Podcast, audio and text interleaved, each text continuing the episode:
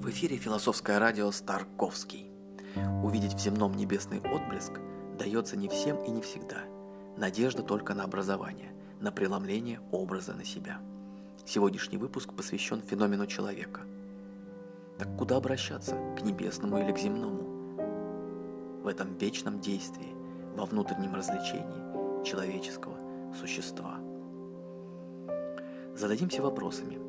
Пойти от центричности, от собственной самости или от периферии к себе? Та или иная дорога сопровождается желанием превзойти человеческое, а далее без особых надежд на состоятельность к взращиванию своего языка в попытке наделить именами иное. От этого и желание переизобрести себя и окружающее, придать больше смысл и далее к рождению нового. Так оно и происходит.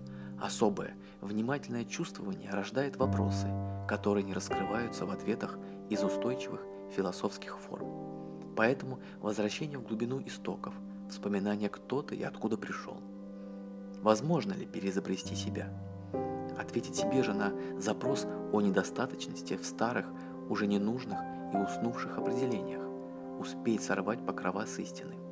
Допущу, что даже замах руки в этом жесте уже претензия в жажде к живому источнику. Заново обрести – это и смерть, и надежда на воскрешение, когда восприятие смерти – это красота преображения. А там уже ничего не страшно. В постмодерне мы заигрываем с формой смерти автора, смерти композитора, понимая всю невозможность произнести живое слово в смутностях времен, но только оттолкнувшись от этого и можно пойти дальше. А далее к смерти произведения, того, что рождено по умолчанию в муках теургии. Можем ли мы позволить этому состояться? Не тот ли это уровень сиротства, который еще не осмыслен, уже не автором, но еще не философом? А закончить сегодняшний выпуск я хочу десятым псалмом из псалтыря русского философа.